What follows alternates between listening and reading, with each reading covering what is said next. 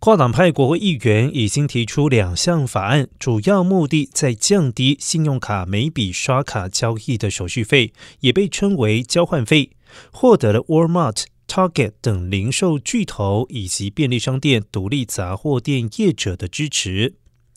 刷卡手续费是透过复杂的系统运作，费用因商家交易规模、卡片类型以及银行机构等因素而异。而在一笔交易当中，刷卡手续费通常占成交价格的百分之一到百分之三。